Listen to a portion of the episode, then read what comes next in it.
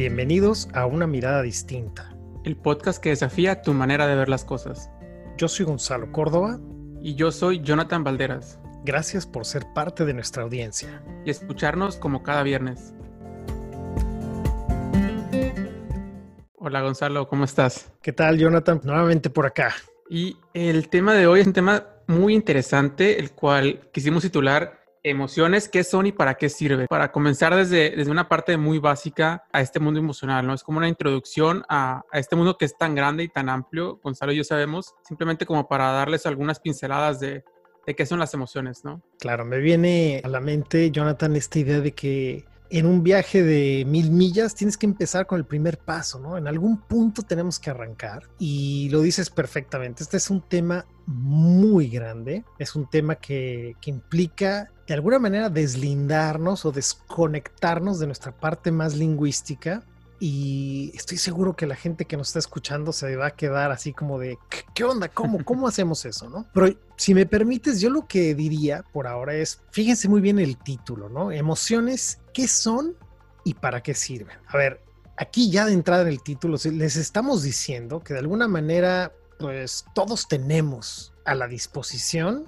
¿sí? Desde que nacimos, este elemento que llamamos emociones. Incluso la gente que dice, no, no, yo no, nunca me emociono, esa emoción es la, la, emoción de la negación, pero eso lo vamos a poder ver en otro tema, en otro momento a mayor profundidad. Por ahora, un fenómeno muy interesante que tú conoces muy bien, Jonathan, es que cuando nacemos, nosotros a lo primero que somos expuestos es al lenguaje. Eso nos ocurre a todos irremediablemente, a absolutamente todos empezamos a desarrollar un código lingüístico con nuestros papás, nuestros abuelos, nuestros tíos, en fin. Y en esa etapa ya desde esos primeros inicios, el tono de voz de nuestros papás, nuestra mamá, gu, gu, gu, esos tonos ya nos transmiten un mundo emocional, ¿no? De ternura, de cariño, nos consuela o nos asusta, ¿no? De repente, si alguien grita, pues el, niño se espanta, ¿no? Seguramente lo han visto por ahí. Entonces, este es un viaje muy profundo que nosotros todos, si tú que nos estás escuchando piensas en tu edad, tu edad es el tiempo en el que has viajado en ese mundo emocional, ¿no? Sin darnos cuenta, por cierto, lo cual es también súper interesante. Entonces, nuevamente nada más como para mostrar aquí lo que estamos haciendo es mostrar cómo nosotros somos absolutamente lingüísticos, pero dentro del lenguaje ya hay un componente emocional que a lo mejor si no lo habían visto de manera muy orgánica ya se los estamos mostrando y el día de hoy nuestro interés es poder ir abriendo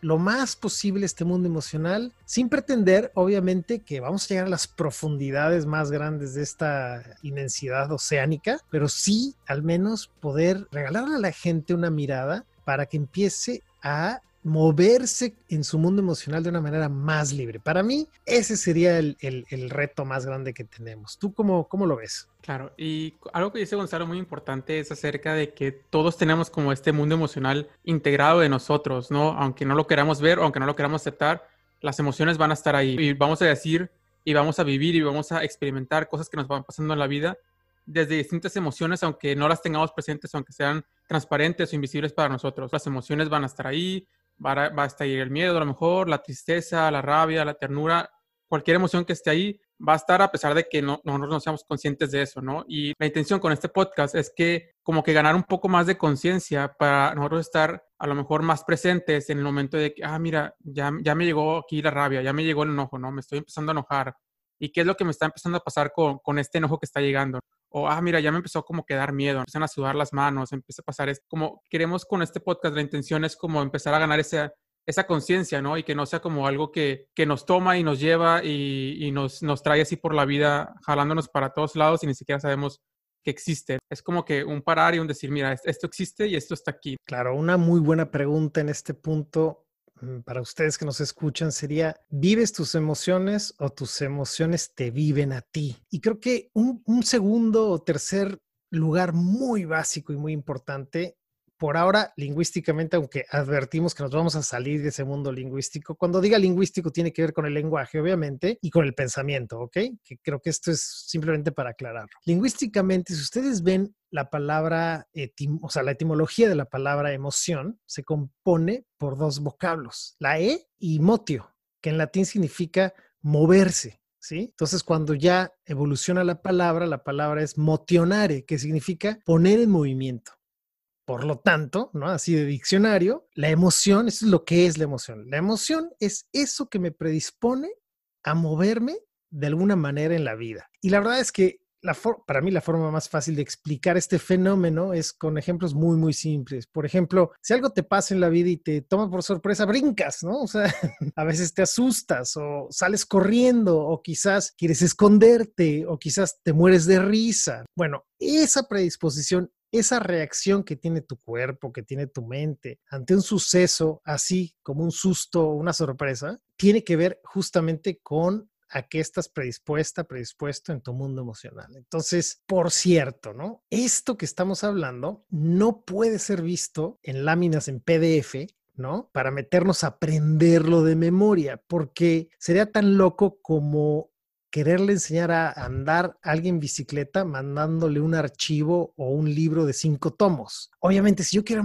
andar en bicicleta, me tengo que subir a la bicicleta, aprender a guardar el equilibrio, aprender, ¿no? La delicadeza del manubrio, del freno, de los pedales, y entonces puedes decir, ah, esto era andar en bicicleta. La ventaja aquí es que la, la, bicicleta ya la tenemos integrada. Desde niños hemos vivido una u otra emoción esa es la ventaja, ¿no? Que ya no es, a lo mejor es transparente porque no nos lo habían mostrado, pero no es nuevo. Eso sí se los puedo garantizar. No estoy seguro que todos hemos vivido todas las emociones, pero estoy seguro que hemos vivido las básicas, ¿no? Y por cierto, estaría bueno nombrarlas. Hay muchos estudios que se han hecho desde hace mucho tiempo que demuestran que en el mundo emocional, nosotros los seres humanos nacemos equipados, sin importar dónde nacimos, ni qué idioma hablemos, ni qué cultura es en la que nos hemos desenvuelto. Hay cinco emociones que podemos distinguir rápidamente. Y esas emociones son la tristeza, el enojo, la alegría, la ternura, el erotismo y el miedo. Y esto es interesantísimo. Un bebé, cuando ve a alguien sonriendo, haciendo el gesto de la risa, de la sonrisa, un bebé no piensa que está siendo amenazado. Automáticamente, si tienen hijos o sobrinos, se dan cuenta que el bebé hace un efecto espejo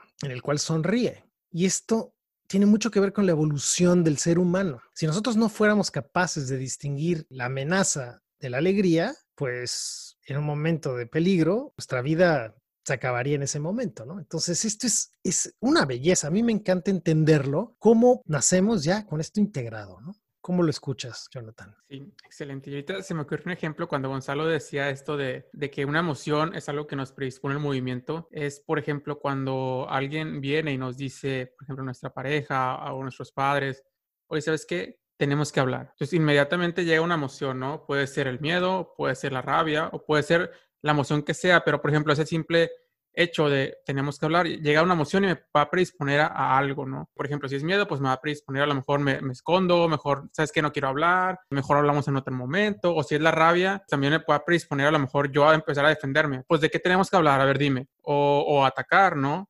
Ah, pues yo también tengo cosas que decirte, ¿no? Entonces, esta emoción, por eso es importante el hecho de hacerlo más consciente, un proceso más consciente, porque eso nos va a permitir saber, a ver, qué emoción llegó cuando me dijo esto y cómo me estoy predisponiendo yo y no ir como dijo Gonzalo, o sea, que la emoción nos viva, ¿no? En lugar de nosotros vivir la emoción. Y también, por ejemplo, con estas cinco emociones, son emociones que tienen características como muy intrínsecas a las emociones, ¿no? Que son los gestos, la respiración, y la postura corporal. Toda, toda emoción tiene estas, estas tres componentes y estos tres componentes son los que nos van a definir y nos van a ayudar nosotros también, por ejemplo, a entrar esa emoción o a identificarla. Entonces, eso también es algo que los actores usan mucho. Ustedes pueden leer los libros de Susana Block y ella empieza a hablar acerca de las emociones y ella, ella también eh, maneja estas cinco emociones básicas y donde ella empieza como que a bueno, ahí en el libro viene todo, todo esto de cada uno de los gestos, la respiración y la postura corporal, ¿no? Yo creo que esto también es muy intuitivo de que nosotros sabemos cuando alguien está enojado, ¿no? hasta le preguntamos, oye, ¿por qué te enojas? Porque sabemos que su respiración empieza a aumentar, sus gestos, o sea, su entrecejo se empieza como a,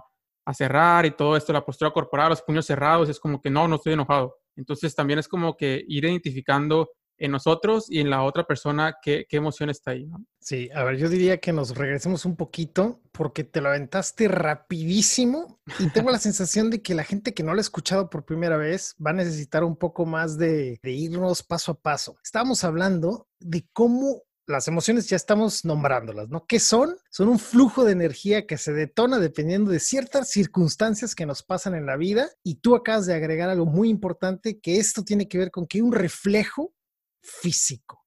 Hay una manifestación física. Tú nombraste tres que son muy importantes, ¿no? Los gestos, la respiración y nuestra postura. Pero yo me quiero regresar un poquito más. Nosotros, obviamente, en la vida nos detonan cosas que escuchamos, que vemos, las noticias, simplemente, ¿no? Lees un libro y puedes llorar, ¿no? O ves un programa y te hace sentir de compasión por el personaje. Nosotros todo el tiempo estamos siendo expuestos al mundo emocional. ¿Cuántas veces no han estado frente a una puesta de sol y dices, wow, qué paz. ¿Eso de dónde viene, no? O sea, no hay ningún letrero que diga, señor, en este momento usted sienta paz. No, hay algo que sentimos, se detona porque lingüísticamente nos contamos que esta situación nos está produciendo armonía en la vida y la celebramos, ¿no? Ok, pero aquí lo importante es darnos cuenta que sin importar qué nos digamos, qué nos contemos, sin importar qué guion se en nuestra cabeza, nosotros podemos acceder al mundo emocional. Este es el mensaje para mí más grande que le podemos dar a la gente hoy. Y para eso tenemos estos tres componentes que tú mencionaste, que por cierto se han denominado patrones efectores porque son un catalizador en el cuerpo humano para acceder a ese mundo emocional. Es como entrar a un museo y decir, a ver, yo me quiero meter a la sala de la tristeza, a ver cómo se ve mi tristeza cuando nadie me cuenta nada y yo entro. Y entonces sí, empezamos a respirar de una manera muy particular, a gesticular de una manera muy particular, que por cierto en la tristeza es probable que se asomen las lágrimas y nuestro cuerpo se va también a poner de una manera muy particular que va a ser encorvado hacia adelante, nos vamos a hacer una bolita, queremos desaparecer y la respiración como es, pues entrecortada, no hay mucho aire, es para adentro. Entonces, y si después dijéramos, oye, ¿cómo sería en este museo, en este, en este hangar emocional la ira? Y nos metemos esos tres patrones efectores, también veríamos, como tú decías, Jonathan, que el enojo o la ira, como se conoce en otros lugares, va a tener también características muy particulares de respirar, de gesticular, y de, y de, comportarnos, nuestros puños, nuestros hombros, nuestro entrecejo, como tú ya lo mencionaste, se va a ver muy distinta. Pero aquí quiero ser muy reiterativo sin importar lo que nos contemos, nosotros vamos a poder entrar a esa emoción, escuchen esto, y regular el nivel de tensión. Si ustedes aprenden a hacer esto, ya no importa si están viendo una película y los conmueve, porque es como tener en la mano el botón de volumen cuando escuchan la música. Nosotros determinamos cuál es el nivel de ruido de, la música para estar cómodos en la vida. De otra manera, si se aproxima a mí la tristeza y yo no puedo controlar la tristeza, voy a empezar a llorar tanto que ya no puedo ver la película. Seguramente les ha pasado que dicen, a ver, pon pausa, está muy fuerte. O también puede ser la risa, ¿no? Te ríes tanto que te dan de hacerte pipí o que te empiezan a salir lágrimas porque ya no puedes regular ese espacio, esa entrada al mundo emocional. Entonces, aquí la belleza de este mundo emocional es que sí, nosotros nos podemos contar cosas o en la vida se nos detonan cosas y con eso conectamos con las emociones. Y es fantástico y todos tenemos acceso a eso. Pero más grande que eso es aprender a que la manera en la que yo respiro en una situación me va a llevar a una tensión muy grande, vamos a decir del 1 al del 0 al 10 me va a llevar al 10 o me puede dejar en la mitad, así en el 5 pudiendo disfrutar de la película, de la vida, de cambiar la llanta o de una discusión sin perder, sin que mi, mi, mi, balanza pierda el equilibrio. Y creo que esta es una de las grandes bellezas de entender estos modelos que tú mencionaste una cosa muy importante, Jonathan. Muchísimos actores utilizan este modelo porque es un modelo que independientemente de lo que diga el guion, te permite entrar a la profundidad de la emoción o a la superficialidad de la emoción. Imagínense ustedes que solamente realmente existieran cinco emociones. La vida sería como tener nada más cinco colores. Nos perderíamos de tonos muy importantes para vestirnos, para pintar nuestra casa o para escoger en nuestro coche. La gran belleza es que existen más de 200 emociones, se han catalogado hasta 400, por cierto. Y este modelo ha descubierto cómo y en qué punto hay que poner esa emoción y ese gesto para entrar a ese mundo emocional. Yo, completando la cita que tú dijiste, Jonathan, diría que hay muchos libros de Susana Bloch.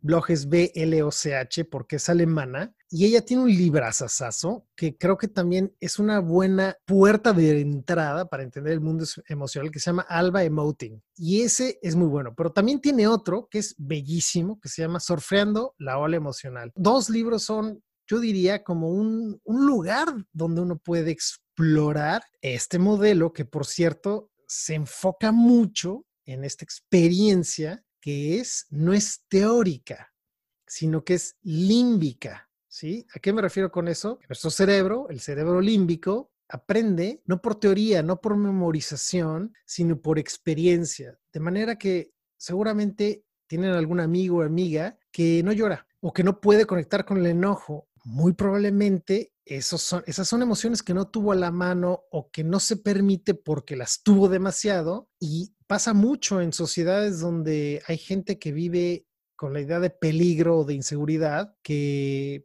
pues no son capaces de estacionar su coche si no es en un lugar absolutamente seguro donde lo pueden ver, ¿no? Porque la emoción del miedo pues los está persiguiendo. Entonces, un ejemplo como para cómo mostrar que estas emociones se pueden regular es entender que no son teóricas, que no es un papel, sino que es corporal, que tienen estos tres puntos tan interesantes y que se aprenden por inmersión, ¿sí? Que nosotros aprendemos en el día a día, como cuando nos metemos en una piscina a nadar, automáticamente nuestro cuerpo dice, ah, está fría, está caliente, está templada, me gusta, no me gusta, ¿no? Nadie nos tiene que contar. Metemos el cuerpo y decimos, ay, es verdad, está deliciosa o no, no me gustó. ¿Qué más? ¿Con qué seguimos, Jonathan? Yo quisiera como recalcar algunos puntos que mencionó Gonzalo, sobre todo en este juicio, ¿no? Que, que tenemos, por ejemplo, la emoción cuando llega a través del juicio que nosotros tenemos sobre una situación. Entonces, eso también es como muy cultural y muy aprendido en la sociedad. Por ejemplo, yo conozco culturas en donde la muerte es una celebración y otras culturas donde la muerte es tristeza, ¿no? Es una pérdida muy grande. Es como lo peor que puede pasar, ¿no? Alguien ya perdí a mi ser querido, perdí a esto, sin embargo, si nosotros lo comparamos con otras culturas, que a lo mejor es una celebración, donde a lo mejor puede venir la alegría, la celebración, todo esto, a lo mejor un homenaje a esta persona. En cambio, otras culturas que, donde viene como esas emociones como la tristeza, ¿no? Entonces también es como que muy, muy cultural, ¿no? Dependiendo del juicio que nosotros tengamos de la situación que esté, que esté sucediendo.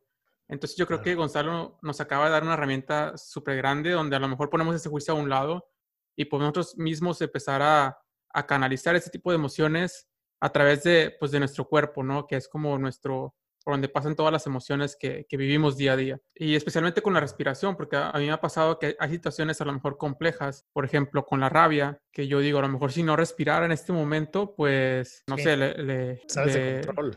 Sí, le doy un puñetazo a mi jefe o cosas así, ¿no? Obviamente Estoy diciendo un ejemplo como muy fatalista. Sin embargo, eso nos puede ayudar a nosotros a controlarnos en situaciones sobre todo complejas, ¿no? Donde a lo mejor la emoción ya, por ejemplo, si, ponemos la emoción del 0 al 10, a lo mejor empieza a subir al, al 8, al 9 y ahí es como que, suena la alarma y ahora sí, eso empiezo a respirar, ¿no? Conscientemente y a lo mejor la bajo un 5 porque a lo mejor la emoción sí la necesito yo para hablar con mi jefe, porque a lo mejor con mi jefe voy a hablar acerca de una toma de decisiones, etcétera, o algo que, algo que requiera mi rabia pero a lo mejor no la requiera a nivel 9, ¿no? Pues no me voy a poner a gritar o exigirle a mi jefe algo. Entonces, sin embargo, a lo mejor sí la ocupo nivel 5, ¿no? Para tener como ese valor y ese, y ese empuje de, de, pedirle cosas y poder coordinar acciones con esta persona. Claro, sí. Me viene ahí como, hablando de la parte cultural que tú estás mencionando, cómo culturalmente, y esto yo siento que pasa en todos lados, están de pronto las emociones catalogadas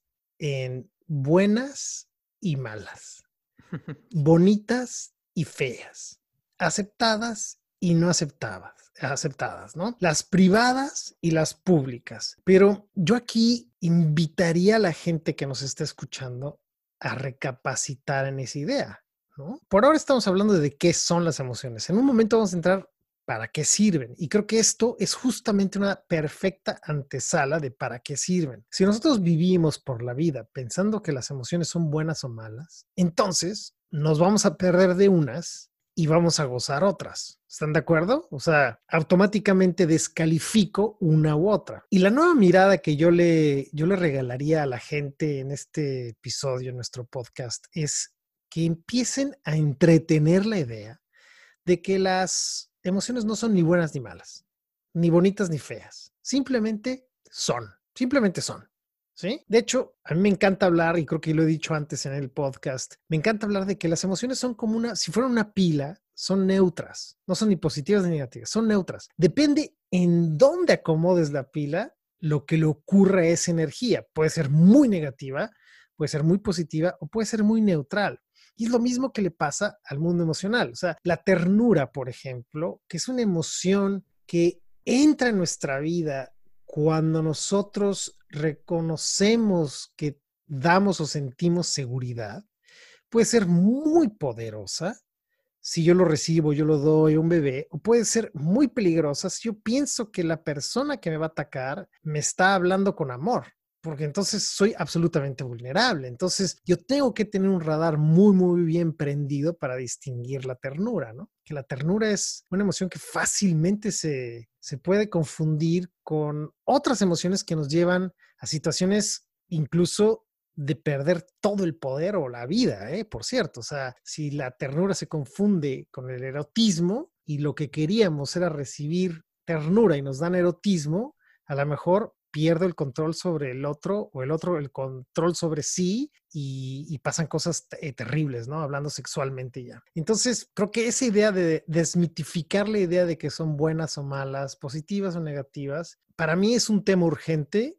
que es un tipo como de alfabetización emocional, aunque dijimos que más allá que lingüística son físicas, pero creo que es en algún lugar teníamos que entrar, ¿no? Por algún lugar teníamos que pasar la puerta y creo que es, es algo importante. Veámoslas como neutrales en la medida en la que nosotros logramos hacer algo que tú mencionaste, Jonathan, respirar. Creo que ese sería un buen primer ejercicio para la gente, Jonathan. Me viene que más allá de tratar de distinguir en qué emoción estoy, porque no andamos con la vida con el diccionario emocional en la mano, sería un poco artificial, pero lo que sí puedo hacer es reconocer qué me está pasando, qué me estoy contando, ¿sí? Un ejemplo, si usted va en la calle, ¿sí? En su automóvil o caminando o en la bicicleta y en un alto, ¿sí? Ve a un niño pidiendo dinero o vendiendo chicles, ¿no? O una persona indigente y eso le causa tristeza entonces, ahí hay una gran, gran señal de la relación que usted tiene con ese acto, ¿no? O de lo que tú te estás contando. Si sientes enojo, nos, también nos, nos dice muchísimo de cómo estás viendo este fenómeno, cómo te estás relacionando con esto que estás viendo, más allá de que sea correcto, incorrecto, bueno o malo. Y en ese instante yo invitaría a la gente, ¿cómo estás respirando? Y yo te garantizo que si, si sentiste enojo, no estás respirando como cuando te levantas y dices buenos días, mi amor, ¿no? No, no estamos respirando así. Estamos respirando de una manera muy agitada, ¿no? Estamos diciéndole a nuestro cuerpo, esto no es justo, caray. Esta situación no debería de ocurrir. Los niños no deberían de estar en las calles pidiendo dinero. Deberían de estar en su casa, abrigados, en la escuela, lo que fuera. Sí. Y yo creo que también ahorita lo que dice Gonzalo acerca de, de ir catalogando las emociones como buenas, malas, positivas, negativas, etcétera también a veces las, clasificamos como a lo mejor masculinas o femeninas, por ejemplo. Hay emociones para mujeres y hay emociones para hombres. El hombre se enoja y el hombre nunca tiene miedo, el hombre nunca llora. Eh, o, la, por ejemplo, eso es en culturas latinas, ¿no? O por ejemplo, la mujer no se puede enojar, ¿no? La mujer o puede irse al miedo o puede irse a la tristeza, ¿no? Entonces eso también como que nos empieza a limitar todo nuestro mundo emocional y todo esto que nosotros podemos como que decir o hacer, ¿no? O sea, por ejemplo, hay una mujer enojada se ve muy mal, ¿no? O calladita te vas más bonita, ¿no? Mejor ahí y callada, ¿no? Y yo creo que esto nos, nos limita bastante y tener también en cuenta estos juicios como más culturales, ¿no? Para el momento de, de emocionarnos, pues saber que puede estar eso presente que nos está impidiendo a lo mejor vivir o habitar ciertas emociones, sobre todo, por ejemplo, esto es, culturalmente, ¿no? Totalmente. Me, recordaste que a mí, a mí me da muchísima risa cuando la gente dice, estoy emocionadísimo.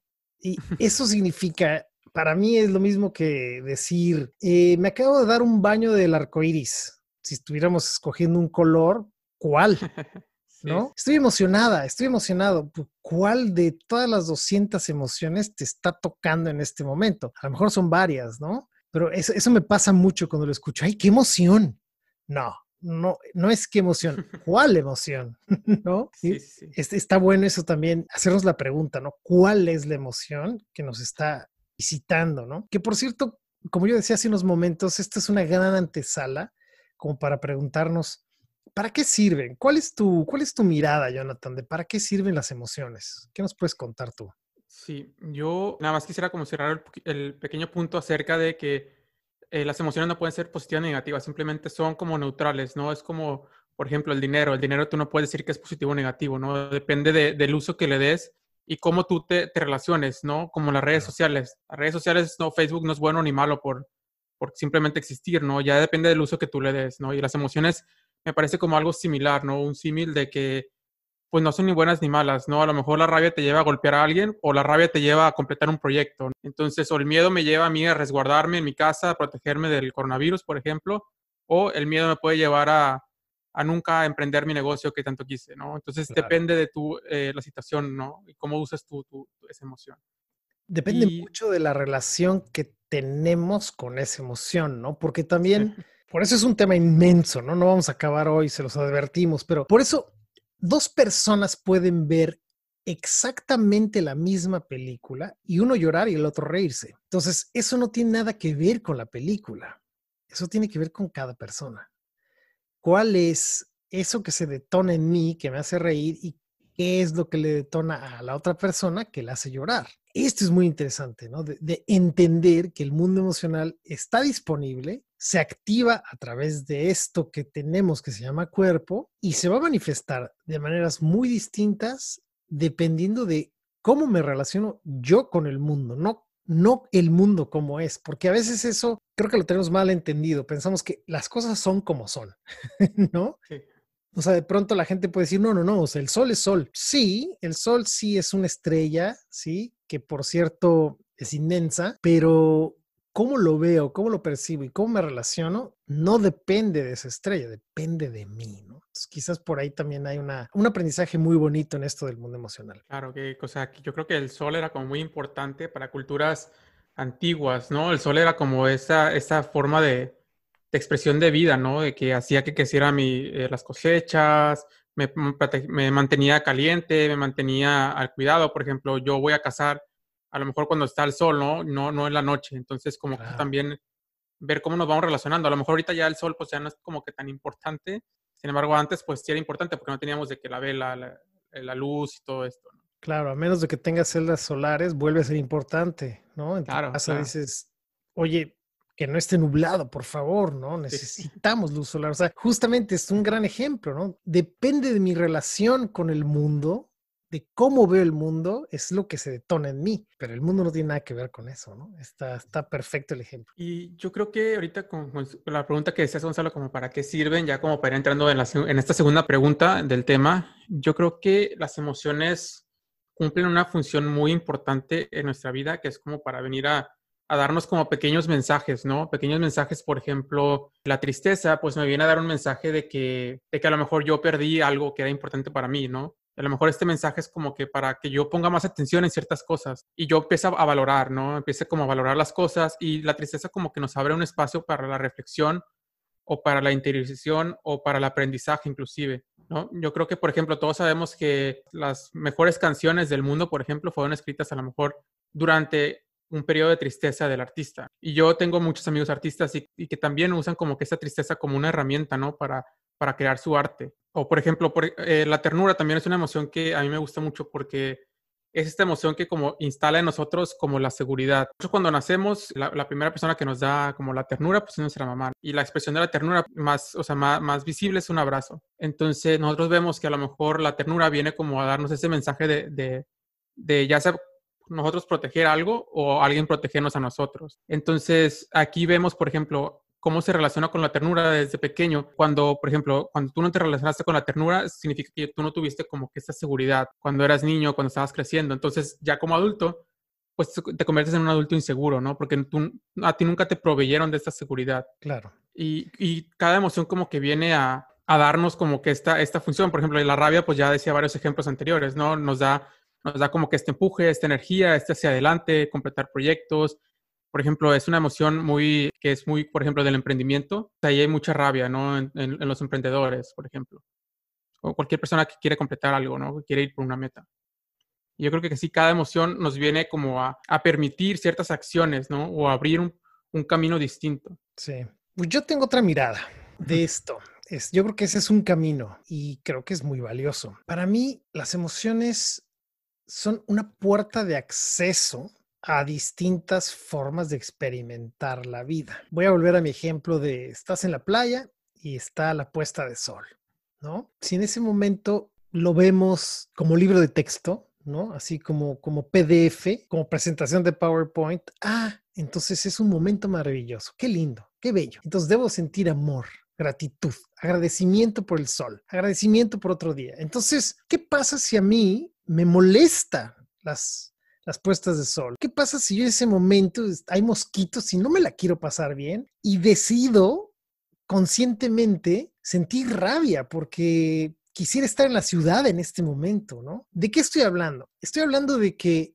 más allá, para mí, ¿eh? realmente, de que cada emoción traiga un mensaje, le corresponde una manera, lo cual ese es un camino, yo creo que el mundo emocional lo que nos permite es darnos el control de cómo elegir y vivir ese momento. En lugar de estar en el asiento de atrás como si fuera taxi, es pasarte al, al, volante y decir, a ver, voy a vivirme esta emoción, este, esta tarde, ¿no? Esta puesta de sol, la voy a vivir desde la tristeza porque me da la gana conectar con la tristeza. Quiero ver qué mensaje hay para mí cuando veo la puesta de sol desde este espacio. Más allá de que pueda conectar con alguna pérdida, con un mensaje. ¿Qué ocurre en, mí como ser humano? Nosotros los seres humanos somos el experimento. O sea, la vida es el laboratorio y nosotros somos el experimento. Entonces, siento que realmente para mí ir por la vida pensando que la fórmula, ¿no?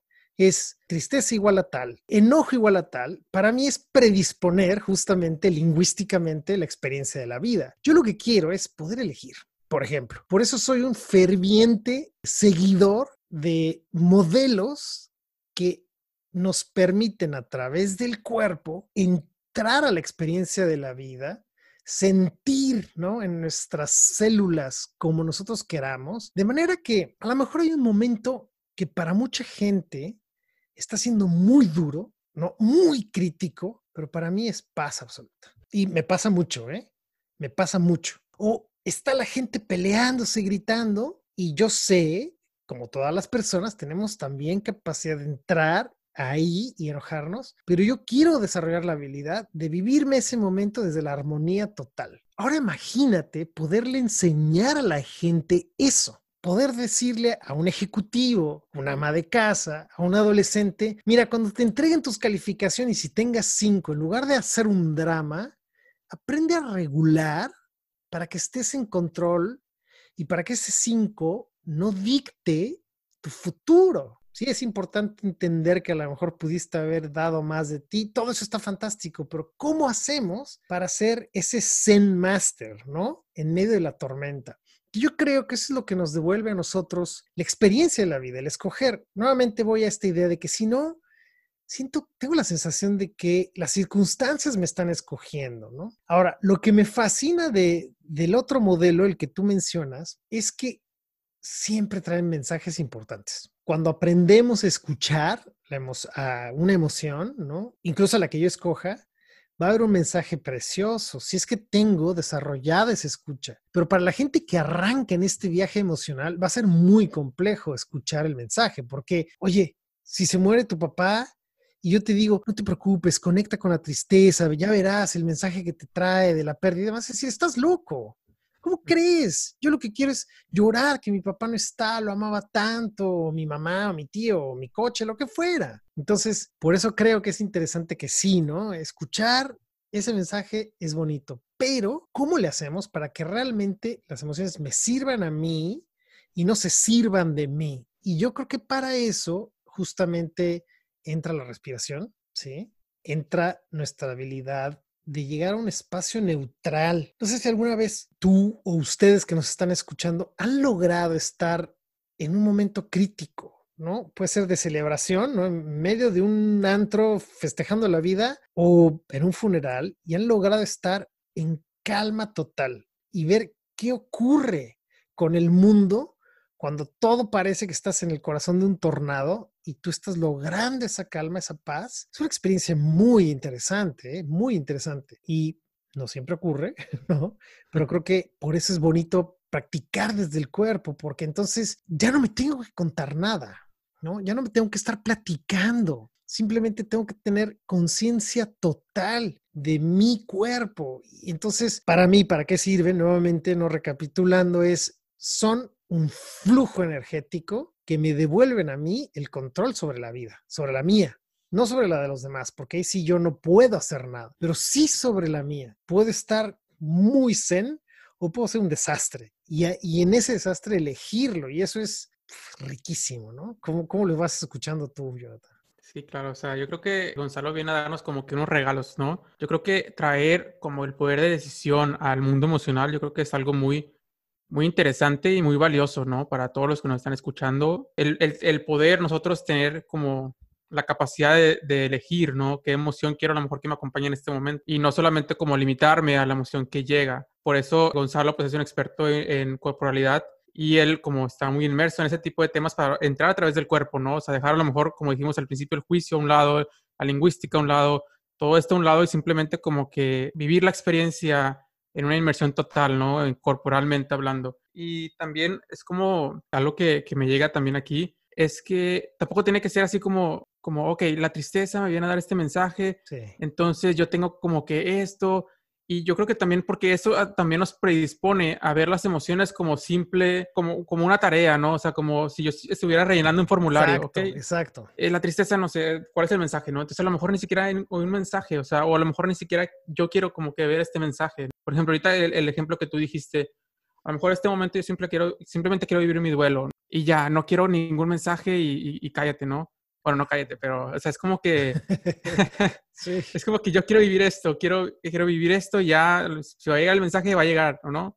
Tampoco les queremos decir con esto de que tenga que ser, como dice Gonzalo, como libro de texto, ¿no? Como un formulario que estás llenando de emocional y que tenga que tener esto y esto y esto, ABC, 1, 2, 3. Sin embargo, es como que más como una experiencia corporal, ¿no? Y ya tu cuerpo te va a ir diciendo y tú vas a ir escuchando eh, lo, que, lo que hay para ti, ¿no? No, no, y a veces no hay nada, o sea, a veces simplemente es como que, bueno, voy a vivir este duelo y ya, yo pues simplemente como un desahogo, ¿no? A lo mejor no hay un mensaje especial, a lo mejor el mensaje me llega en cinco años, en diez años, pero ya, o sea, ya yo me permití como que vivir mi tristeza. Claro. Me recuerdas que por muchos años tuve clínicas clínicas de emociones, donde coaches, terapeutas, gente que está en la, en la gestalt, de todo, ¿no? Actrices, actores, bailarines, venían y justamente trabajábamos eso, eso que tocas de decir, a ver, ¿cómo puedo yo entrar en cierta emoción sin que necesariamente haya un mensaje, sino más bien dejarme sentir,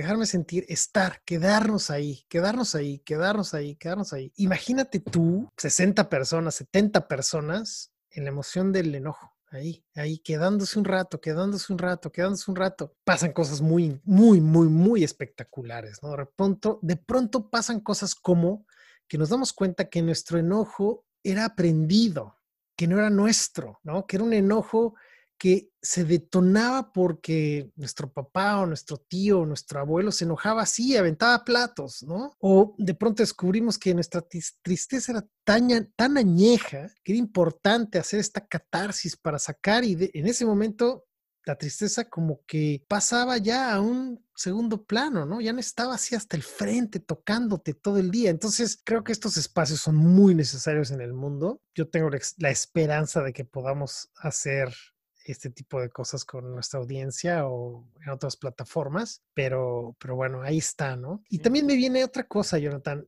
que en este punto mucha gente se puede preguntar, oye, hemos hablado qué son las emociones, hemos hablado de para qué sirven, pero también culturalmente escuchamos, además de emociones, escuchamos a los estados de ánimo. Y a mí, simplemente como para aclarar y para que la gente no se, no se confunda, la emoción es este flujo de energía que yo le llamaba que se detona en un momento específico. Y normalmente esa emoción baja y volvemos una base. Y la base es el estado emocional, ¿sí? El estado anímico. Nosotros normalmente operamos, ya tenemos instalado por circunstancias, experiencias, la vida, un, una base que nosotros nuevamente llamamos un estado de ánimo. Y dependiendo del estado de ánimo en el que vivo, interesantemente, son las emociones que se detonan. Y les doy un ejemplo, ¿no? Si hay alguien que vive en el resentimiento, ¿no? Instalada o instalado todo el día en el resentimiento y se levanta y no sale agua para ducharse, sería muy raro que esa persona instalada en el resentimiento se ponga feliz porque no hay agua. Normalmente va a decir, Dios mío, ¿por qué yo? Se va a enojar, ¿sí? Se le va, va, a culpar al mundo. Y así, ¿no? Durante todo el día, pase lo que pase, va a haber una sensación de resentimiento que no la va a dejar operar y solamente va a tener a la mano algunas pocas emociones. Pero el rango, el rango emocional, cuando operamos desde el resentimiento en este ejemplo, es muy limitado, porque por ejemplo la gratitud no va a entrar. La alegría va a estar muy limitada.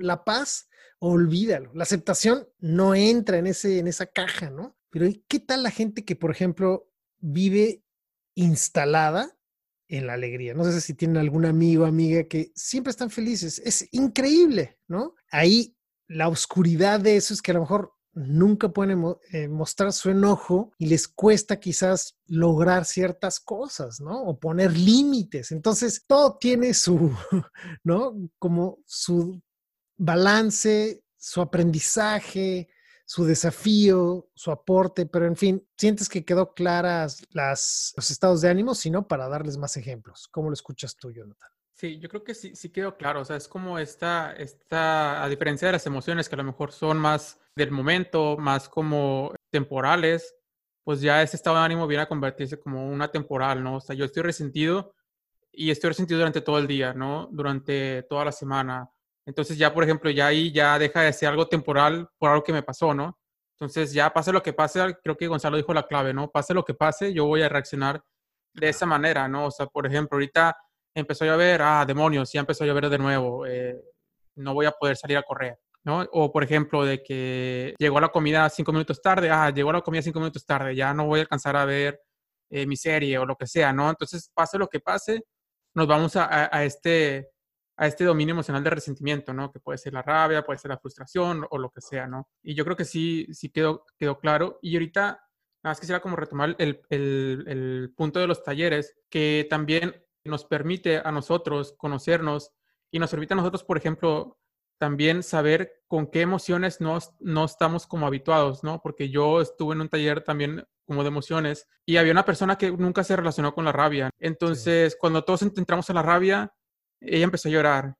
Entonces, ya después, o sea, después de coaching, etcétera, ya pues ya sí, sí había como un, un, bloqueo, ¿no? De esta parte de la rabia desde, desde que era niña, ¿no? Entonces era como que ya, ya, ya hubo algo, ¿no? Sin, sin embargo, como que esa, eso darnos cuenta de por qué no nos relacionamos con ciertas emociones nos puede permitir desbloquearnos y nos puede permitir empezar a habitarlas, ¿no? Absolutamente. Sí, estos espacios en los que podemos desarrollar este autoconocimiento creo que son muy importantes. Y algo que yo cuando hacemos talleres y hacemos este tipo de espacios, yo le llamaba clínicas emocionales, creo que es muy importante aprender a llegar a la neutralidad muy poca gente que enseña emociones enseña la neutralidad. La neutralidad es, es, es, mucho más importante que la ecuanimidad o que la paz o que la armonía o que la felicidad, porque estando neutro, tú te puedes mover hacia cualquier punto del universo. Pero si estás en una emoción, va a ser mucho más difícil llegar a ese punto. Y para eso sí necesitaríamos a lo mejor un poco más hacer esto en video, ¿no? Para que nos vean, pero les vamos a dar algunas uh, claves, ¿no? Para desarrollar eso, entre las cuales sí vamos a hablar de algunas para llegar a la neutralidad, que yo creo que eso es muy importante para que lo empiecen a practicar. Y lo más importante es que nos busquen, porque también con mucho gusto podemos platicar con ustedes para explorar a detalle. Pues tengo la sensación de que vamos cerrando. ¿Cómo, cómo cerramos? ¿Cómo vamos empezando a, a cerrar este tema, Jonathan? Sí, yo creo que la clave también es eso de que, que, nos busquen, porque yo creo que eso también es algo muy personal, ¿no? Muy personal de que a lo mejor para mí la rabia es de cierta manera, para mí la tristeza es de cierta manera, entonces a lo mejor algo como muy genérico, pues a lo mejor no, no puede como funcionar tanto, ¿no? Claro. Yo creo que vamos a cerrar con las claves para desarrollar como este mundo emocional, que traemos hoy cinco claves. Si quieres empiezo con la, con la primera, Gonzalo. Adelante. Que es eh, desarrollar la práctica de autoobservación. Yo creo que esto es como que lo principal y lo que venimos hablando desde el, yo creo que el podcast 1, de autoobservarnos, ¿no? ¿Qué nos está pasando? A ver, ¿qué estoy, qué estoy sintiendo? ¿Cómo estoy sintiendo? ¿Por qué me estoy sintiendo así? Y empezar como nosotros a hacernos como estas preguntas y esa introspección y ir como que hacer, hacer esta conciencia y ir aprendiendo de nosotros, ¿no? Inclusive, si a ustedes se les, se les facilita, ustedes pueden empezar a hacer como un, una bitácora de cómo se van sintiendo durante el día, ¿no? Por ejemplo, esto nos ayuda mucho a, detectar estados emocionales. O sea, por ejemplo, si mi bitácora durante toda una semana me enojé 50 mil veces, muy probablemente significa que estoy en un estado emocional de, rabia, ¿no? Un estado emocional de resentimiento. Entonces ya eso nos, también nos, nos ayuda a nosotros a, a identificar, ¿no? Porque el anotar es muy, es muy valioso, ¿no? Yo lo he hecho en, varias partes de mi vida y me ha ayudado mucho a, conocerme, ¿no? A observarme. Totalmente, muy, muy buena. Aquí la segunda tiene que ver con respiración. Creo que hablamos mucho a lo largo de este episodio acerca de qué importante y qué elemento tan clave es. Yo les diría que la respiración, primero que nada, es lo que nos lleva a la neutralidad. Y la manera en la que nos gustaría es nombrarle, es decir, acostúmbrate a respirar antes de reaccionar, ¿sí? Antes de que, antes de que brinques, antes de que algo ocurra, respira. Sobre todo la respiración profunda, ¿sí? La respiración profunda puede ser el antídoto contra ese momento de reventar y enojarse o tirarse a la cama y ya no poderse levantar, o bien no poder pararte de reír cuando tienes que estar, ¿no? En una reunión súper importante que a todos nos ha ocurrido, ¿no? Entonces creo que esto puede ser interesante, ¿no? Acuérdense, respiración profunda. En la respiración superficial, las conversaciones y las reflexiones son superficiales. En la respiración profunda hay pensamientos profundos y emociones profundas. Así que esa está ahí, ¿no? La respiración. Sí. El tercer punto es deshazte de la connotación negativo, positivo, bueno, malo y comienza a ver las emociones como neutras, ¿no? Es algo que ya había mencionado Gonzalo y es también nos, nos permite a nosotros como que quitarle ese juicio a las emociones de que son buenas, son malas, no tengo que, no tengo que entrar ahí, no me tengo que enojar, no me tiene que dar miedo a esta cosa, yo no puedo llorar con una película de, de amor o etcétera. Entonces eso nos permite a nosotros abrir nuestro espectro emocional, ¿no? Para nosotros poder empezar a, habitar otras emociones que a lo mejor no habíamos conocido, no nos habíamos permitido darnos el permiso de, entrar por estos, por esos juicios que teníamos de la emoción, ¿no? Como que nosotros mismos nos limitábamos, ¿no? Entonces, como que empezar a quitarle que sea bueno o sea malo, simplemente es una emoción y, a darle, ¿no? Vamos a, vamos a entrar y ver qué, qué, hay para nosotros. Completamente. La siguiente, ¿no? Que es la cuatro, es recuerden que las emociones se aprenden por inmersión, es decir, yendo al lugar, a la fuente, ¿no? No por memorización ni en teoría, ¿no? Este, hay que vivirlas y experimentarlas en la carne. Yo te puedo contar qué bonita es la ternura, pero si no la experimentas, no la vas a entender. Si, por ejemplo, ustedes quieren experimentar la ternura o lo que fuera, hay que buscar ese espacio, esa comunidad, hay que encontrar la manera de entrar ahí, experimentarlo de manera progresiva, hasta obviamente conocer nuestros límites y hacerlo de manera responsable y cuidadosa, ¿no? No sé si no significa que te vas a parar en una esquina a enojarte, ¿no? Sino que hay que encontrar